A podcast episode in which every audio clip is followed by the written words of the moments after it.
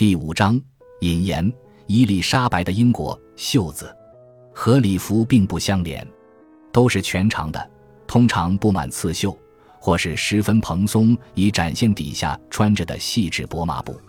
无论气候如何，制作服装的材料通常采用丝或天鹅绒。当时的人们也常穿戴珠宝，包括发饰、项链、珍珠项链、手环、戒指、领针、胸针、香盒、腰带，有时甚至将装饰有珠宝的书挂在腰间。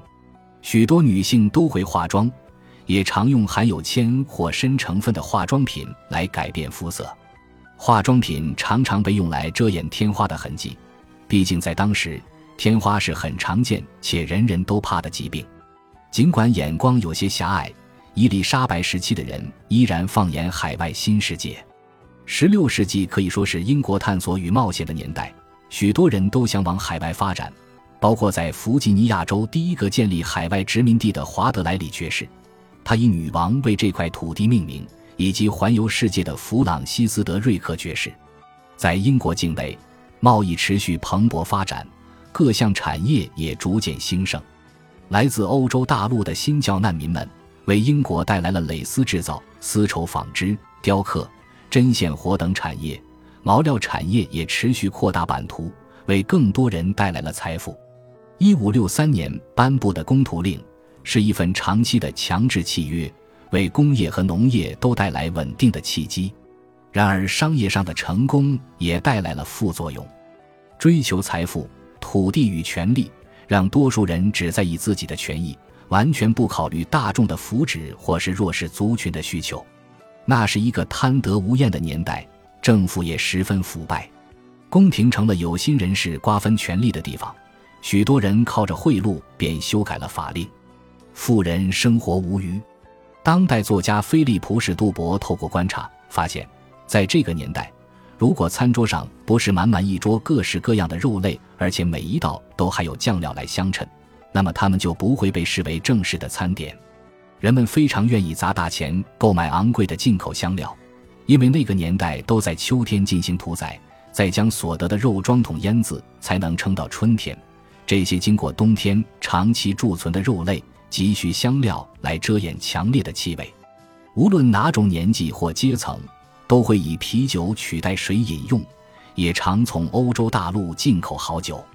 喝醉是常有的事，因此最常见的方法就是不将酒放在桌上，转而放在餐具柜上，希望人们不要喝太多。